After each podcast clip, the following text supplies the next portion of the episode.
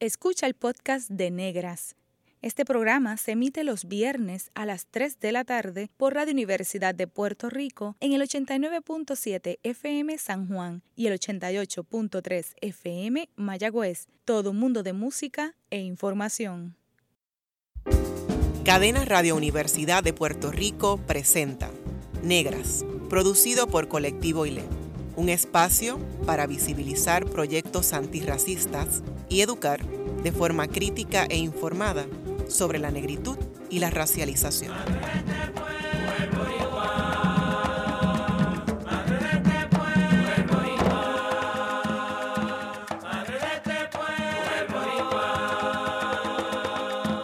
Saludos a toda la radioaudiencia que nos escucha a través de Cadenas Radio Universidad de Puerto Rico.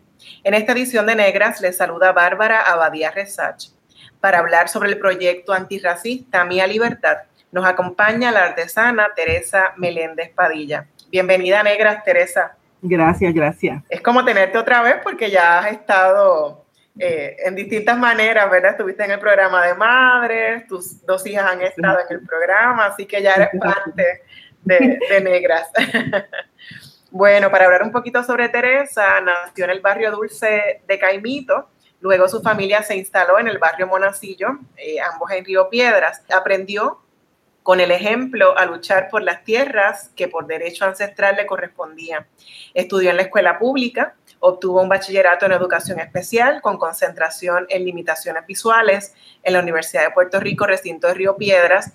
En 1983 ingresó al recinto de ciencias médicas y se formó como patóloga del habla y del lenguaje. En 1985 empezó a trabajar como patóloga en el proyecto de niños sordos y ciegos. Después brindó estimulación comunicológica y lingüística a infantes y preescolares. De la educación pasó a dedicarse al arte. Bueno, y sigues educando. Sí, eso es así. ¿Cómo llegas entonces a, la costura? ¿Quién te enseñó a coser? ¿Cómo aprendiste a coser, Teresa? vengo de una, de una tradición de costureras. Desde que tengo conocimiento, lo que he visto son máquinas de coser en cada una de esos hogares. Eh, donde estamos viviendo en Monacillo, pues es un sector que todos somos familia. Por eso es que yo digo que, eh, se ha luchado por esas tierras. Y pues tenía la tía abuela al lado, mi abuela estaba en otra casa, mis papás en otro. Entonces, en cada una de ellas de esos hogares había una máquina de coser. Yo aprendí pues, con mi mamá, quien nos hacía las ropas, ¿no? Y sobre todo, una de las cosas que he estado reflexionando es que la primera muñeca o muñeco de tela me la hizo ella. Para ese tiempo lo que estaba de moda era el, el Regian, Regidian y Regidiandi. Pues ese muñeco grandísimo fue que ella me hizo pues me gustó un poco. Era muy grande y se me parece un payaso. Así que estuvo siempre en una esquinita de mi cuarto, pero no le hice mucho caso. Valoré lo que ella hizo, pero no me gustó. Así que yo desde pequeña, 12 años, ya me hacía mis vestidos y mi aliciente. Y, y cuando, y claro está, en, economía doméstica. Esa clase pues la devoré totalmente, conocí otras formas o, otras técnicas de costura y lo pude aplicar a la ropa, a los vestidos que me confeccionaba. Ya cuando llego a la universidad, pues uno de mis mi alicientes era, de mi estímulo de toda la semana, era que los domingos, si yo hacía toda mi agenda de trabajo, el domingo era el día que yo cosía en mi casa. ¿Por qué? Porque yo quería estrenar el viernes ese único traje. Y así fue mi desarrollo como tal en esos primeros años. así que aprendiste como mirando a, todas esas costureras, familia y de, la comunidad. Y que yo digo que, eso vino, eso, eso vino porque yo después hacía, bueno, cuando yo trabajaba en hospital, yo me, yo me hacía los sets completos, los conjuntos completos. Y que era la envidia de las demás compañeras porque siempre tenían una pieza diferente. Siempre, siempre, siempre. de verdad que sí.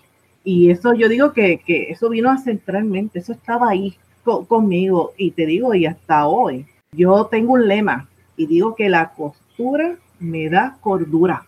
Ah, qué bien, me encanta eso. Y en, los momentos de crisis que yo he tenido, momentos, situaciones, tormentas, huracanes y ahora con la pandemia, lo que yo digo que me mantiene cuerda, yo continúo cosiendo. Y aprendiendo nuevas técnicas, y, nuevos procedimientos. Y aprendiendo. Y asimismo, pues he colaborado con algunas organizaciones cuando eh, el grupo de Luna Caribe, pues, haciendo toallas de tela menstruales, también con cuando se dio lo de los temblores, pues ayudé a hacer mosquitero, o sea que, que, que donde a ella se convoque algo relacionado a la costura, casi siempre allí está colaborando. Ahí estás. ¿Y cómo nace Mía Libertad? ¿Cuál es el origen del proyecto? Mía Libertad nace primeramente por un proceso personal. Eso fue aproximadamente para el 2015. Yo estaba en el proceso de ese afro reconocimiento. Ya estaba, eh, serví de modelo para, para unos turbantes. Una amiga estaba dando unos talleres de, de, turbantes y me pidió que fuera su modelo. Aparte de eso, me pidió que la ayudara en la redacción del escrito que ella iba a, brindar. Eso me ayudó a adentrarme en lo que era el turbante, porque se habló de historia, y eso fue lo que me ayudó a irme enamorando y sobre todo concienciando, o sea, hacerme consciente de lo que era el turbante, de lo que era mi negritud, poder decir eh, que yo soy negra, ahí fue, ahí fue el momento de, de ese autorreconocimiento y todo eso ayudó. Y cómo mi libertad en parte es eso, es mi libertad fue el momento que yo me di el gran corte, fue el momento que empecé a hacer turbante, fue el momento que inclusive, pues tal vez dejé de utilizar algunos vestidos que eran como que de lo común y pude nuevamente utilizar pues la ropa que me gusta, con más colores, más vistosa y sobre todo el uso de turbante, que es una corona que tenía que mantener esa, eh, ese orgullo y ese orgullo ancestral mi libertad surge también, se da en unos momentos cuando Alma Yariela, que todos la conocemos, se da esa gran manifestación en el Tribunal, Tribunal de Carolina. Y antes de eso, cuando veo en las noticias, me adentro y me veo en ella. Ya yo estaba en ese proceso, yo estaba haciendo muñecas. Empecé a hacer una que otra muñeca para mí, porque había tenido una pérdida. Mi mamá había fallecido. Y como te había dicho, la costura es lo que me da cordura. Sí. Pues yo me agarré y fue un llamado. Yo digo que fue un llamado, no es otra, no lo puedo decir de otra forma. Me puse a hacer, hice una muñeca, una muñeca. Y es la misma muñeca que todos están viendo, fue la misma muñeca. La hice así, construí ese patrón y así. Pero ¿qué Fue un afro reconocimiento, una afroafirmación y con una pérdida irreparable como la, la, pérdida de una madre, ¿verdad? Que también me hace pensar ese muñeco que tu mamá te hizo hace tantos años en tu infancia, como a través de una muñeca también tú continúas ese vínculo con la madre que, que no está físicamente, pero que está en la memoria pues, y, el caso de, de ¿verdad? Para la gente que nos escucha, Alma Yariela fue una niña de 11 años que fue acusada de cinco cargos criminales como, como adulta. Por esa razón, eh, la prensa podía entrar a, todo el proceso judicial y también fue la portada de, un periódico aquí en Puerto Rico porque fue acusada como adulta. Entonces, pues ya eh, no la salvaguardaban los derechos que le acogen a, a las infantes. Así que fue una niña que fue criminalizada por el Estado en Puerto Rico, una niña visiblemente negra. Y yo recuerdo el momento en que Alma Yariela recibió esa mía libertad, eh, yo estaba allí y recuerdo que, no sé si fue Glorian Sacha, que le hizo entrega, no recuerdo quién le hizo entrega, pero yo recuerdo ese momento cuando Almayariela recibe a su muñeca Mía Libertad, la expresión de una niña, o sea, para mí todavía tengo ese recuerdo muy presente en mi memoria, porque ver cómo una niña recibe una muñeca y qué hace una niña pasando por un proceso en el tribunal, ¿verdad? Donde le están criminalizando como, como si fuera una delincuente. Pues yo estaba allí, yo estaba allí, quien le dio esa muñeca en ese bolso fui yo. Ah, pero pues en ese momento no te conocía. No, no nos conocíamos yo temblaba como una hoja, porque en ella yo, yo me vi, yo me vi y como una niña negra tuvo que pasar eso, tuvo que, pasar tanto, ese hostigamiento racial, esa criminalización, ¿verdad? Y fue gracias a la licenciada Eda López, Eda López, que con ella la querida lideresa eh, independentista, nuestra querida Eda López Serrano. Pues yo la, yo la seguía en el programa eh, los miércoles con Julio Rivera Saniel. Yo no me perdí ese programa. Y, como ellos le dieron bastante a ese caso, yo estuve pendiente y tenía esa necesidad visceral de que esa niña tenía que tener una muñeca porque yo, yo me la imaginaba sola, sola en un lugar tan, tan frío que no era para ella. Y así me contacté con ella y una de las preguntas que yo le hice, yo quiero saber cuál es el color preferido de, de Alma Yariela. Y ella me contó la información. Era anaranjado. Ah, pues yo pensaba que era, que era violeta. Okay. No, fíjate, era anaranjado. Y yo busqué dentro de las telas que tenía y la pude vestir. Entonces, la, la historia, me preguntarás tal vez cómo surge la historia en esta, cuando yo acompaño cada mía. Pues sabes una cosa, que las historias salieron desde ese mismo momento en que trabajé esa muñeca para Alma Yariela, porque yo tenía que decir algo. Yo me vi en, tan identificada que yo me senté a escribirle mi historia. Es una historia que la puedo compartir un momentito porque nadie, no, no la he compartido, no la he hecho pública y creo que llegó el momento. Y su historia, que es un librito que la acompaña, dice, hola, soy como tú, un ser especial que le gusta mirar a lo alto. Me gusta mirar las nubes que se mueven al ritmo de mi caminar, que al cerrar y abrir los ojos me ofrecen una forma diferente. Cuando cierro mis ojos, siento el brazo del hermano sol. Cuando sonrío, el viento me acaricia. Cuando cierro los ojos, escucho a los coquíes cantar y me dicen, estoy aquí, aquí, aquí. Contigo sí, sí, sí. Te quiero a ti, a ti, a ti. Yo soy feliz, feliz, feliz. Eres importante para mí.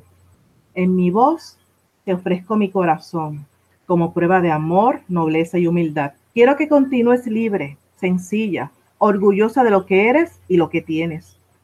Te decimos, estamos aquí, estamos contigo, estás acompañada. Yo quiero que mi nombre esté en tu corazón, que sea uno de amor y lucha. Te quiere, Mía Libertad. 17 de julio de 2017. Wow, gracias por, por compartirnos esa historia, Teresa. Muy conmovedora y qué gran regalo para Alma Yariela. En ese momento, ¿verdad? En el que ella pues no sabía qué hacía allí en ese espacio, pero que sí Recuerdo también en esas memorias que tengo ver el rostro es tímido, pero también de alegría de verse acompañada por gente que se ve como ella. Sí, es cierto. Y cuando ella tomó esa muñeca y la agarró en, su, en su pecho y ese rostro le, se iluminó, es como uno decir contra. Y es eso, es estar identificada, verse representada. Y, ahí me di cuenta que mi misión es llevar una historia con cada muñeca que acuda, que se vaya de este taller. Así que a raíz de esa primera muñeca que, obtuvo una niña, como en este caso Alma Yariela, comienza entonces a visualizar Mía Libertad como, como proyecto, así se van a llamar las muñecas, y va a ser uno para visibilizar la afrodescendencia en Puerto Rico y de las mujeres afrodescendientes y negras en Puerto Rico. Eso es así. E, ese fue el, el, el neurotransmisor, sí, eso fue, así fue. Así que el nombre Mía Libertad fue inspirado en esa historia que le compartió a Alma Yariela y porque también era su libertad personal en, unos procesos, ¿verdad?, de afroreconocimiento, incluso hasta de, reparar y de sanar. Eh, sí. Fue la libertad de, de muchos. Es mi libertad, pero es la libertad de ella, de muchos y muchas, y muchas también. Sí. Cierto es. Así que entonces eh, tenemos a Mía Libertad y también está Udo. Sí, pues ¿Cómo Udo. llega Udo a la familia de Mía Libertad? Udo es reciente, pero reciente es decir como año y medio, creo yo más o menos. Y Udo salió, Udo, apareció Udo, porque me lo pedían. ¿Por qué? Porque la, la persona adquiría una Mía Libertad para su hija, pero ¿qué pasaba con el hijo?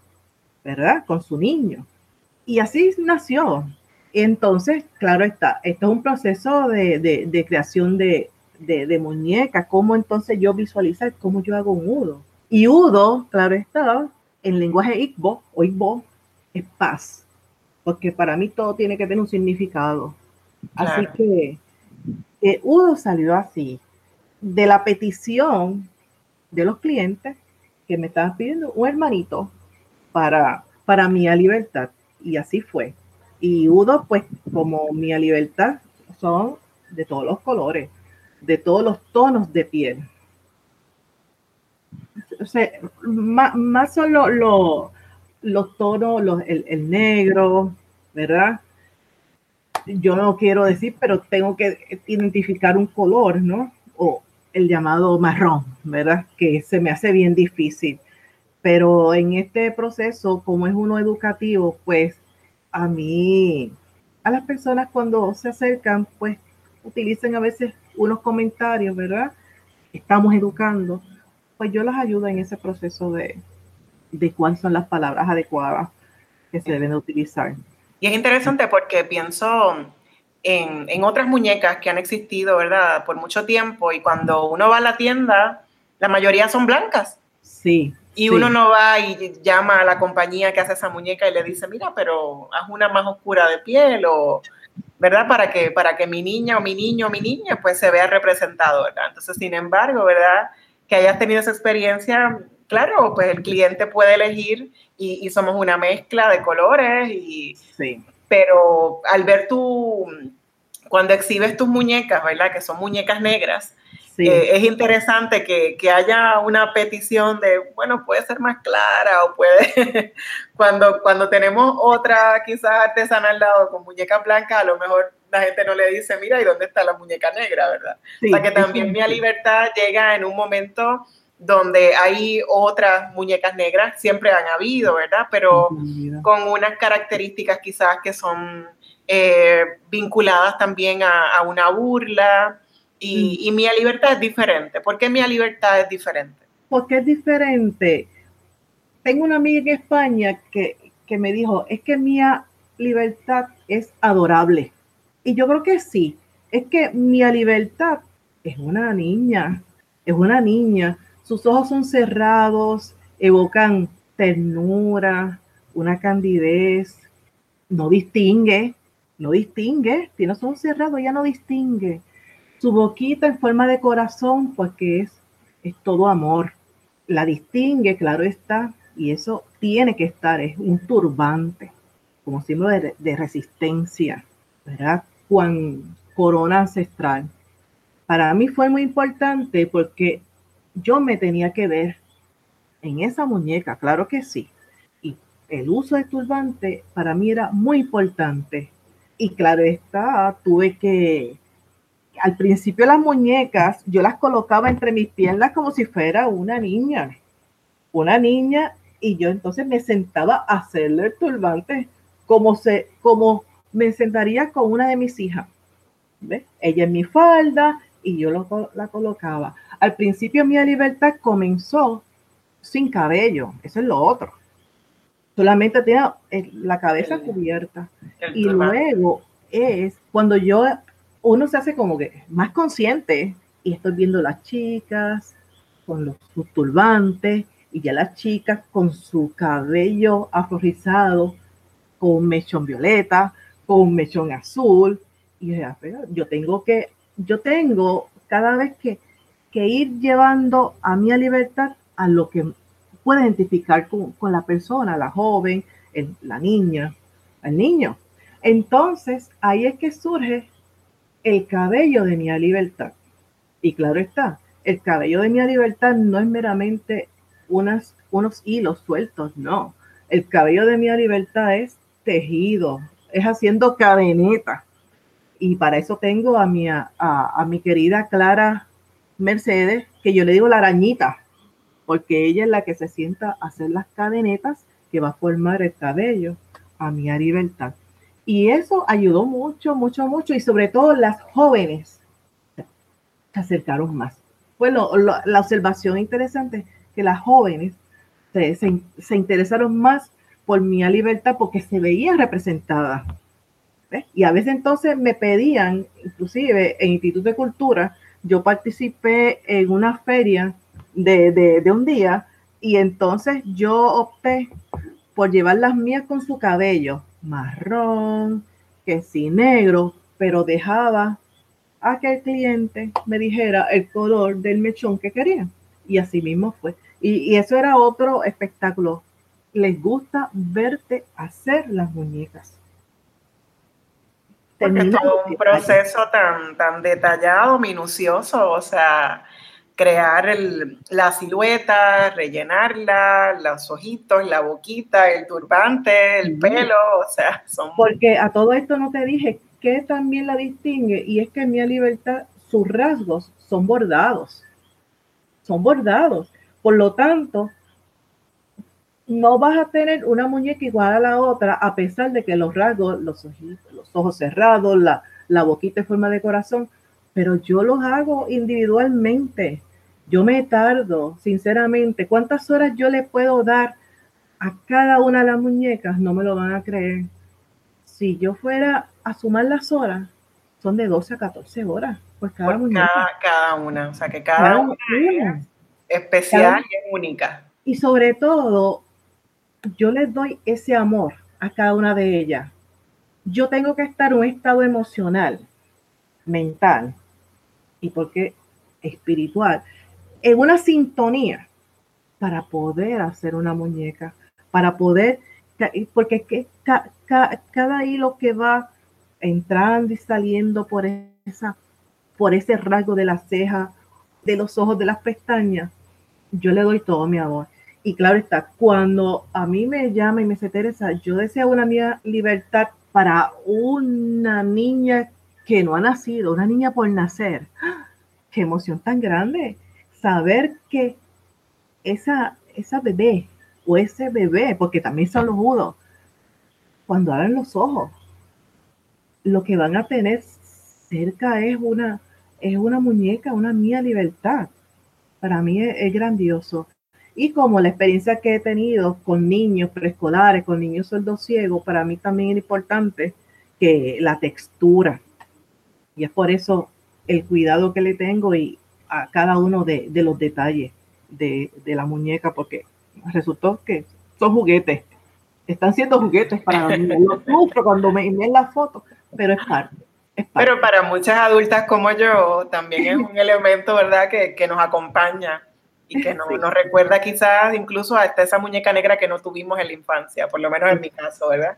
Sí. Eh, o, para mí, el poderle regalar a otra niña, que a lo mejor es la única muñeca, negra que va a tener en su vida, pero que me recuerde a mí que cuando vea la muñeca, pues también vea que, que Titi Bárbara o como me llamen, pues pensó en ella, ¿verdad? Como un detalle muy especial.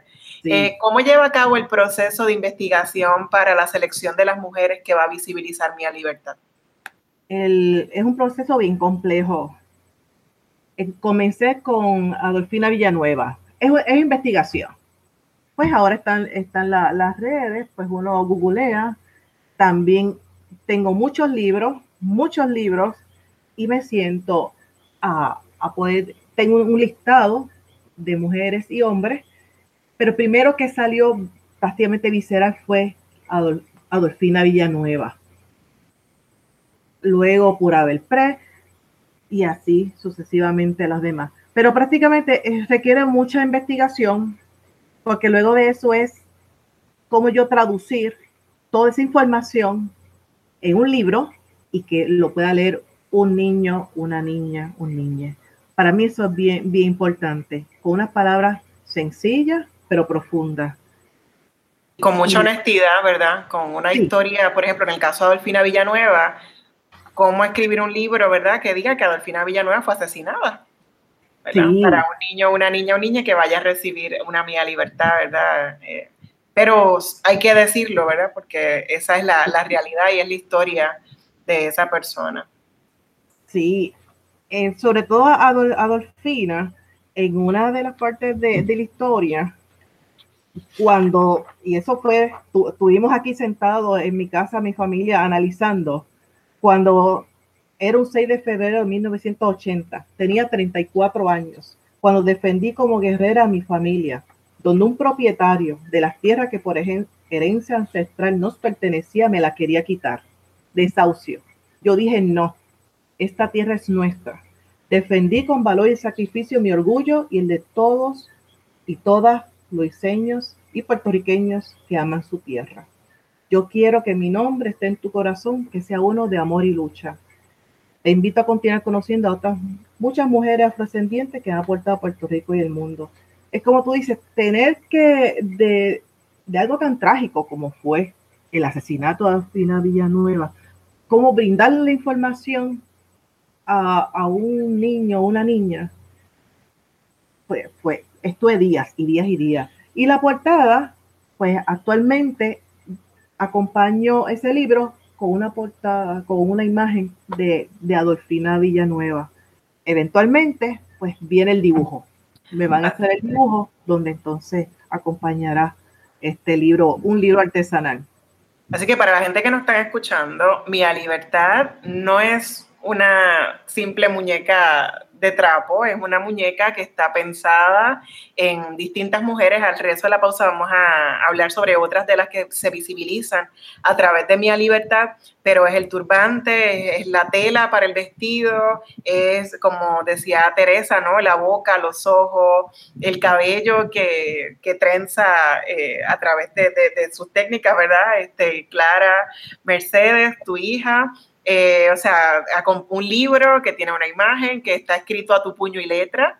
Eh, también hay un pequeño detalle, ¿verdad?, que cuelga de la muñeca que tiene la información de Mía Libertad, tu información como artesano. O sea, que es todo un proceso eh, que toma mucho tiempo Así que son muchos detalles, así que es una obra preciosa, eh, pero sobre todo para nosotras, ¿verdad? En Colectivo ILE, para mí como mujer visiblemente negra, es un proyecto importante y urgente. Era necesario en Puerto Rico que hubiese un proyecto como este de educación antirracista, que a través de lo que pueda ser quizá un juguete para un niño, una niña, un niño, pues también hay una historia eh, visibilizada que posiblemente en la escuela no van a aprender.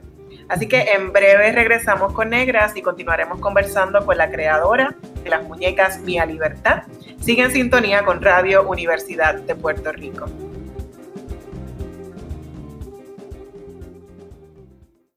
Está escuchando el podcast de Negras. Este programa se emite los viernes a las 3 de la tarde por Radio Universidad de Puerto Rico en el 89.7 FM San Juan y el 88.3 FM Mayagüez todo mundo de música e información.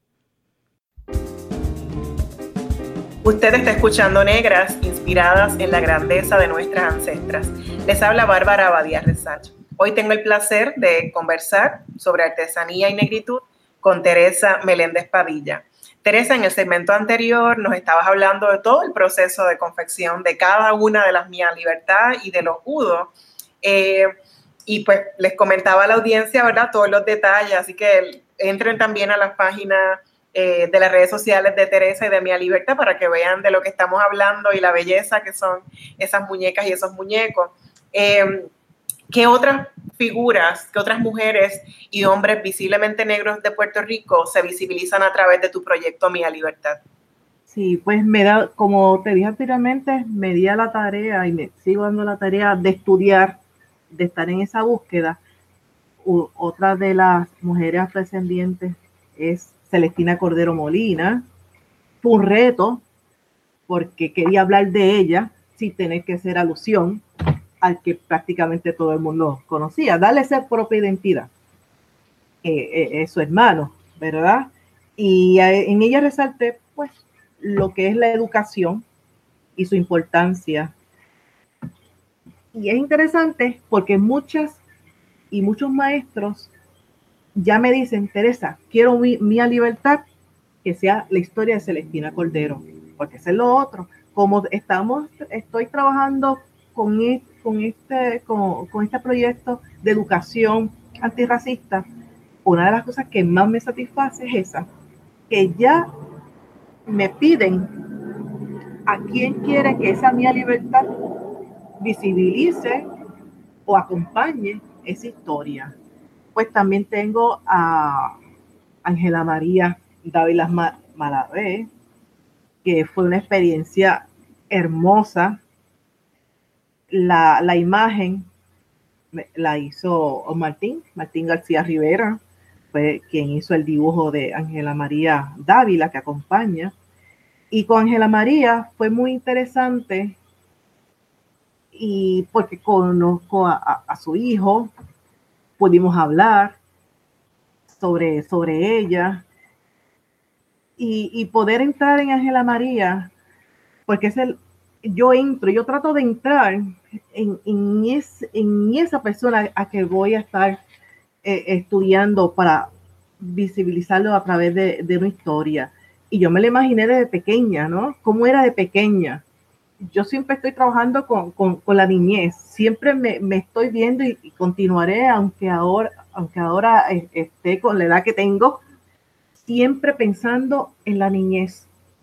Es siempre, y es mi formación, o que ya vine con, vine con eso ya. Y una de las cosas que me gustó de Ángela María, por ejemplo, empecé a escribir poemas cuando desarrollé la destreza suficiente con el lápiz, porque, escribir con tus manos es acariciar las palabras. También quiero alentar que se vean representada la persona que quiera esta historia y, que pueda, pueda introducir, poder expresar lo que piensa a través de la escritura. Desde niña me gustaba imaginar y observar todo lo cotidiano y sencillo que me rodeaba, el aire, las estrellas, la sombra, la paloma, cada objeto, los elementos del paisaje, todo. Todo era música, ritmo, color, poesía. Mi poesía canta con el ritmo de la música, de la calle y la africanidad. Mi pasión por la poesía afloró en la adolescencia, cuando estoy en la Universidad de Puerto Rico. Y así, pues sigo hablando pero después de yo hacer ese estudio, esa lectura histórica de, de, personajes que Ángela María, pues yo en algún momento, tardó un año en que saliera la historia de Ángela María Dávila, porque tampoco es, aquí tengo una estiva de cinco libros y me voy a sentar y voy a hablar de Cecilia Horta Allende. No, no es así. Yo leo la historia, busco en uno que otro libro y entonces hago unas pequeñas anotaciones y eso va a revolotear en mi mente y cuando llegue el momento es que yo me siento y casi siempre cuando es, me siento y fluye. Que lo va construyendo poco a poco. Poco a poco. Y lloro también. Llega un momento que me identifico tanto, porque es que yo me adentro como en ese mundo de, de, de, de ese ser, que, que se me saltan las lágrimas. Y así pasó con Cecilia Horta, pues, ¿qué pasó? Yo llegué a ver a Cecilia Horta. Ya yo tenía, pues, ya estaba casada y dimos una vuelta por el pueblo de, Carolina. Y yo llegué a ver a Cecilia Horta Allende en su balcón. Y ya, claro ya estaba, tenía su edad, pero me, me, llamó la atención porque sí tenía un turbante. Y son imágenes que las retrato y se me quedaron ahí. Y y cuando empecé a leer eso de Cecilia Horta, yo, pero esta artista, esta tremenda artista visual que se codeó con los grandes muralistas y no, o por lo menos, ¿dónde estaba yo que todavía no sabía de ella? Y entonces ahí me fui adentrando y salió también la historia de Cecilia Horta Allende. Y es un ser bien, bien importante. Ella decía que el arte es la mejor arma contra la delincuencia. Fíjate eso. Ella fue una mujer decidida con la idea de sensibilizar a los niños y niñas de Puerto Rico a través de, del arte. Así que cuán importante es Cecilia Horta. La otra figura es Rafael Cordero Molina, donde entonces hablo de él en su historia y quiero entonces resaltar e invitar a que quien lo lea pueda visitar el Ateneo de Puerto Rico y procurar el cuadro del pintor Francisco Yer. También hago alusión al velorio. O sea que en estas historias trato de darles esos datos, esos detalles para que sigan ocultando. Esto solamente es un, es un pie forzado, vamos a decirlo así, es el pie forzado. Un buscapié para que la gente siga. Un buscapié para que la persona siga. Y así ha sido. Yo he recomendado dentro de mi biblioteca, pues a las personas me piden y yo pues mira, a todas estas grandes escritoras, escritoras que tenemos y yo tengo sus libros o conozco de ellos, yo entonces recomiendo a la persona, mira, busca esto, busca lo otro. Y hasta ahora también tengo a Dominga de la Cruz Becerril, que es la mía libertad vestida de bandera, de la bandera de Puerto Rico y doña Dominga, yo digo doña Dominga, Dominga de la Cruz Becerril, ella, yo hice una biografía ficcionalizada y utilicé como libro, porque de ella no hay mucho escrito como tal, todos parten de un mismo, de una misma fuente, y es de la doctora Olga Jiménez.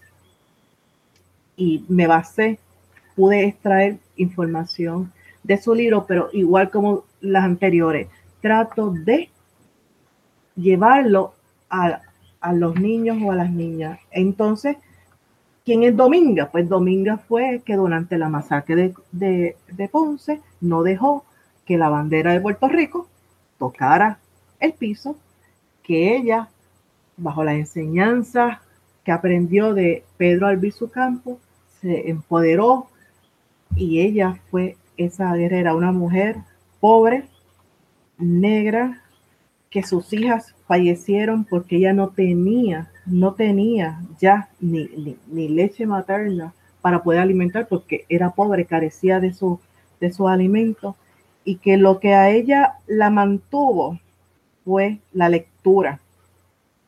Fue la lectura. La ayudó a ella a poder adentrarse, empoderarse y ser una, una persona muy importante a nuestra patria. Dominga de la Cruz Becerril. ¿Hay algunas otras mujeres que esté pensando incluir? Sí, tengo unas cuantas mujeres, la lista es larga. Um, hay una mujer que se llama Silvia del Villar, que yo la conocí, yo le vi pon, que yo iba guiando, la llevé a San Juan asombrada de esa belleza y sobre todo de esa belleza, de esa sapiencia y, de ese orgullo. Y quiero hacerlo. Carmen Belén Richardson es otra mujer. Excelente actriz. Sí, y entonces, ¿sabes algo? Que estoy trabajando, me han comisionado, y no comisionado, es traducir a una historia, la historia de una abuela, de una abuela, de una ancestra de esta clienta que quiere como legado dejarle a sus, a sus, a sus nietas o bisnietas la historia de su abuela. Ya tengo, ella me dio los datos básicos, la entrevista y estoy trabajando en eso. Que, estamos entrando, mi libertad está entrando en otra, yo digo, en otra dimensión. Otra dimensión también es que a veces ah, hay algunas personas que tienen tal vez una ropita de ese, de, ese familiar que han querido mucho y me han pedido, eh, lloro mucho, este, que le haga el vestidito usual que tiene Mía Libertad, pero con esa parte de ese vestido a esa muñeca.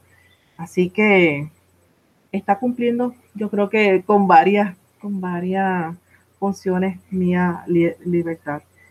Pero tengo muchas, tengo muchas historias, tengo muchas historias, pero como te dije, requiere tanto tiempo de estudio que yo espero que después que termine ¿verdad? unos encargos que tengo, pues sentarme, porque los libros me están esperando, está en la biblioteca, me están esperando para leer, porque hay que continuar educándose para poder, para poder continuar, para educar. Teresa, Mía Libertad es un proyecto familiar. Eh, tu esposo Martín García Rivera, tus hijas Nubia Marina y Clara Mercedes colaboran en el proceso. ¿Cómo se han incorporado al proyecto? ¿Cómo es esa dinámica en tu taller, verdad? De que están ahí, cada quien hace su parte por su cuenta y luego lo unen. ¿Cómo, cómo contribuyen al proceso? Pues mira, en el proceso ellos, ellos eh, contribuyen de diferentes formas. Martín se, encarga de, cortar los cartones, que, es, que va a ser la, la, portada y contraportada del libro. Es cartón reciclado. Él lo busca, tiene su sitio, él lo trae y con la guillotina, pues trabaja en esa faceta. Él trabaja actualmente, también está trabajando en cortar las historias. O sea, las historias son escritas, pero yo las mando a reproducir. La primera es escrita a mano, porque es importante para mí ese manuscrito que se mantenga todavía esa frescura de lo, de lo manual. Y entonces él se encarga de cortarlo y actualmente está ensamblando las historias. Entonces, Nubia Marina se encarga de rellenar las extremidades y cuerpo de las muñecas. Ella es la experta rellenando. Yo superviso de que no haya ninguna área, ¿verdad?, vacía de ese cuerpo, pero ella es la que se encarga de ese proceso. Se encarga también el aspecto de, de las redes. Ella es la que me ayuda, prácticamente es ella. Yo estoy aprendiendo. Y Clara se encarga, a veces está cortando patrones de los pantaloncitos que van con cada una de las muñecas y es la arañita oficial del proyecto Mía Libertad. Y Clara está, Martín también se encarga de, de, de hacer los dibujos, los dibujos. Y nos sentamos, cuando yo termino una historia, nos sentamos en la mesa a discutir la historia y ellos me ayudan en cuanto a, a cómo pueda fluir las ideas y todo eso. O sea, somos un equipo. Y no puedo dejar a, a, mi, a mi suegra, que ella también ayuda en ese proceso, digamos, del mercadeo, donde me se pero debes de tener otro producto. Y entonces así también aparece pues el corazón, que es el, el adingra, el, acoma, ¿verdad? El, el corazón. Así que somos una familia con muchos talentos y lo unimos al proyecto Mía Libertad. Qué maravilla. ¿Cuál ha sido la acogida de Mía Libertad en Puerto Rico y, en la diáspora puertorriqueña? Y si vislumbras ampliar el proyecto a América Latina, al Caribe y, bueno, otras partes del mundo. Y si pues sabes cuál es el lugar más lejano donde ha llegado Mía Libertad, porque yo creo que tú llevas un registro por lo menos en fotos y sabes más o menos a dónde va cada una. Entonces... Como yo digo, mis niñas, mis niños y mis niñas, yo sé dónde están cada uno, porque se me sale una lagrimita cada vez que una se va. Pues hay mi libertad en Alaska, en México, en España, en Inglaterra, en Cuba, en Haití, en la República Dominicana, en Nueva Zelanda también hay, va una para allá, y prácticamente en, esta, en Estados Unidos, yo creo que ya casi, casi todos los estados, porque Kansas no la tenía y se fue una ayer para Kansas. Así que, y en Puerto Rico, yo creo que casi, casi estamos llegando. Es que de Puerto Rico para el mundo, mía libertad. Sí, sí. y mantengo comunicación con algunas artesanas que realizan muñecas en una en Ecuador y hay otra que es una argentina. Y ha sido porque mantenemos comunicación y ha sido muy lindo porque uno se abre. Ella lo que me dice es que mucho yo he aprendido tan pronto tú presentas una mía libertad que visibiliza a Adolfina Villanueva, ella va y busca la información. Y entonces ella entonces me, dice, contra, mira qué vida está. Es bien lindo, ha sido muy lindo eh, eh, el, el proceso. Y lo otro es que hombres ya también ponme en parte, yo digo, del proyecto Mía Libertad, en el sentido como este abuelo me llama y me pide que, le busque, que le haga una muñeca con estas características, en el sentido de, que, es, que ella es una niña que le gusta la naturaleza, una niña que, que, que es abierta a la diversidad. O sea, y entonces el reto para mí es buscar las telas, irme tratando de conectar con esa persona para entonces poder satisfacer la necesidad que, tenga esa persona. Por eso que el trabajo para cada una pues conlleva muchas horas. ¿Y qué planes, te, qué planes puedo tener con mi libertad? Pues quiero hacer varias cosas y enfocado para la niñez. Ahí creo que para diciembre espero que salga algo adicional junto con mi libertad. Qué bien. Y las telas, Teresa, las compras en Puerto Rico. Tengo entendido que hay algunas que las traes de Nueva York o, has traído telas de Nueva York. Sí, pues mira, sí. Eh, tengo que, decir que yo me, soy fanática de las telas y desde siempre eh, cuando, bueno, antes que la, hija mayor naciera, había dado ya unos viajes a, a Nueva York sobre todo y tenía guardadas unas cuantas telas, bastantes telas africanas. Entonces, eh, yo agradezco, una es a, Lenis Mariana, a una, a otra es Marisol, Marisol en Ponce, que me han ayudado supliéndome también de algunas telas que no, eh, eh, este, este, como, te digo, se, varias personas han ayudado, han colaborado, han creído en esto y, y las telas nos apasionan hay personas que dicen, mira Tere, mira esta tela y me la regalan. Y otras las he comprado en Puerto Rico, porque ahora hay otras tiendas, más tiendas que se han dedicado a, ¿verdad? a traer temas con, estos eh, telas, con estos diseños. Pero soy, soy bien selectiva eh, en, cuanto a la obtención de, la, de las telas. No es tela por tela, tienen que tener, y casi siempre pues tiene que tener algún mensaje, y lo vas a ver en las redes que también trato de, de siempre llevar un mensaje con cada, cada tela adquirida que eventualmente se convierte en un vestido con su turbante.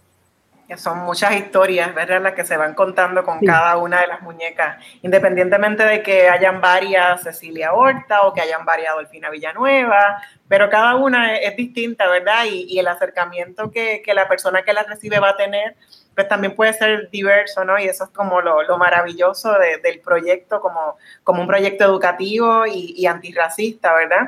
Tan necesario en Puerto Rico. Teresa, ¿cuáles son los principales retos de ser artesana en Puerto Rico? Bueno, y ahora que estamos en pandemia, pues usted me dirá, y sobre todo los desafíos de, ser artesana de, muñecas negras. Antes de la pandemia, yo estaba trabajando haciendo mi, mis artesanías, mis mías libertad, durante la pandemia sigo trabajando mucho más, mucho más. Hace falta que las instituciones gubernamentales apoyen al, artesano y a la artesana. Eso yo creo que, que sería mi expresión mayor. Hace falta más apoyo. En cuanto, no te sé decir en cuanto a las muñecas negras, sí hay más o menos difusión, porque, no sé, me concentro en lo que estoy haciendo del proyecto, me enfoco en la educación y dejo que, ¿verdad? Que cada, que cada cual pues que, que trabaje lo que desee trabajar. Lo importante yo creo que con lo que usted ha mencionado, ¿no? Desde que hay mía libertad por todo el mundo, pues sin duda es le supongo, ¿verdad?, que le, crea una satisfacción bien importante que un proyecto que se inició, como nos ha ido contando a lo largo del programa, de una muñeca pensando en su mamá, luego la de Alma Yariela y cómo ha ido creciendo el, el proyecto y cómo se ha diseminado por tantas partes, esas peticiones también personalizadas casi, ¿verdad? Que tengan un retacito de tela desde una madre, de una abuela o, o una historia eh, que, que, tenga que ver con una familia y que el resto del mundo no la conozca, pero, pero que es tan, también tan importante para las propias familias.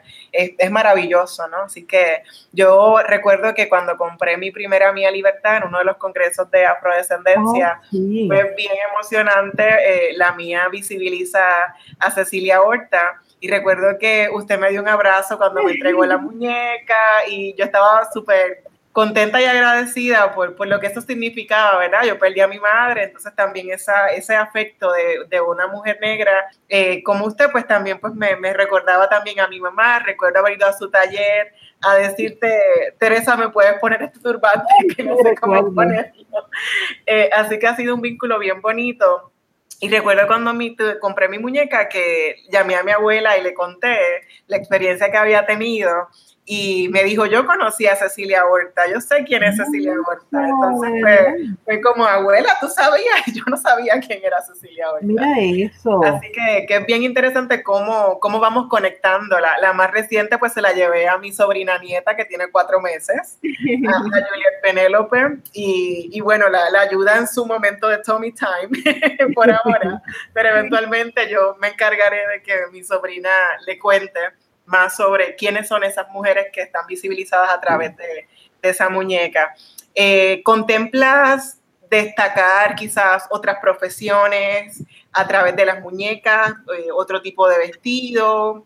Como proyecto antirracista y educativo, eh, otras ideas que te surjan, aunque a lo mejor no las vayas a ejecutar, pero si tienes algunas otras, no sé, nociones de cómo trabajar. Yo, yo estoy no, no tanto vestida tira la muñeca, por ejemplo, si hay, una, hay unas cuantas doctoras negras muy importantes, hay una, unas bailarinas, unas bailarinas muy importantes, hay unos, unas mujeres músicas muy importantes y así en diferentes disciplinas. Y sí, yo voy a seguir visibilizando historias, ¿ves? Historias, sí, esa es una de mi, de mi, de mi objetivo, visibilizar. No, no, tanto, no tanto la vestimenta, claro está. Sí hay la idea, y estoy en ese proceso diseñando, de que Mía pues, pueda tener también unas ropitas intercambiables. ¿Ves? Utilizando su mismo turbante, pero intercambiando su ropa. En eso estoy. Porque sí lo he experimentado, sí me han pedido una que otra persona, y eso y eso me gustó, de, de que, esta, de que Mía Libertad le, le puedan poner hasta unas payamitas, porque es parte de esa muñeca a la hora de dormir. Y nada, y, y en eso estoy, en, en, eso estoy. Y sí, sí, lo voy a estar trabajando. Espero pues tener, continuar con salud para, para que estos proyectos y sobre todo yo quiero que, que estas hijas mías, mías pues puedan ir absorbiendo y, y continuar porque es un proyecto muy lindo que se puede ampliar. Sin duda, yo sé que Clara y Nubia lo están haciendo, es lo que nos han demostrado cuando han estado con nosotras aquí en Negra, así que de nuevo es un, un enorme placer, ¿verdad? Que tanto tus dos hijas como tú pues hayan estado con nosotras. Para terminar, tengo dos últimas preguntas, Teresa, el tiempo se ha ido rapidísimo, sí. pero ha sido una conversación muy linda. Siempre hablar contigo eh, es muy bonito. Eh, ¿Cómo se pueden adquirir las muñecas Mia Libertad y los muñecos Udo? ¿Y con qué sueña Teresa? Se puede adquirir media en la página de Facebook, ¿verdad? En las redes sociales, en Facebook, bajo Mia Libertad, en eh, Instagram, bajo Soy Mia Libertad. Yo sueño grande, en grande. Pues una, siempre yo le he dicho que en cada hogar haya una Mia Libertad o Udo pero más que eso, yo sueño en que en cada escuela haya una biblioteca con libros, literatura afro, que ese tema de, de, de lo negro forme parte de, las de nuestras bibliotecas, que la educación, por favor, ya por fin, que ese currículo, como dice Yolanda Arroyo, que se ennegrezca el currículo tanto en las escuelas, tanto en las universidades.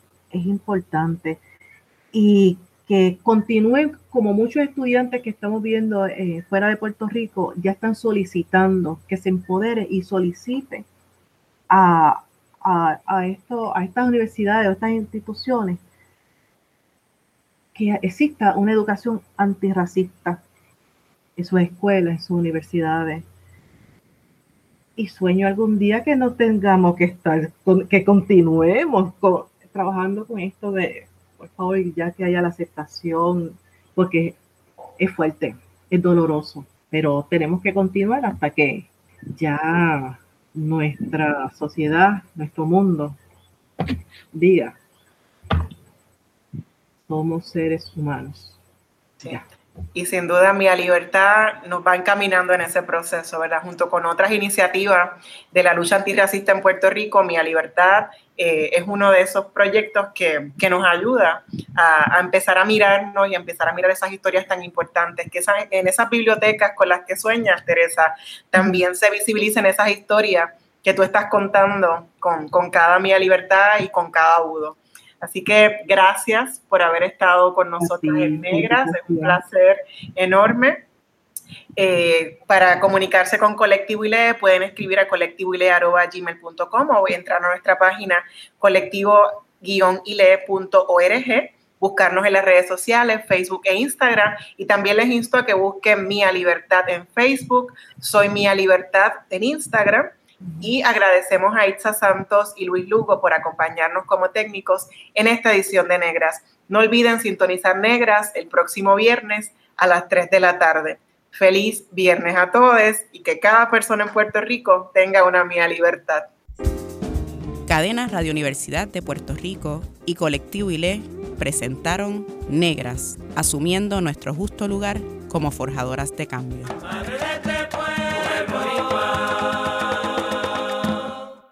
Acaba de escuchar el podcast de Negras. Le invitamos a que nos sintonice los viernes a las 3 de la tarde por Radio Universidad de Puerto Rico en el 89.7 FM San Juan y el 88.3 FM Mayagüez. Todo un mundo de música e información.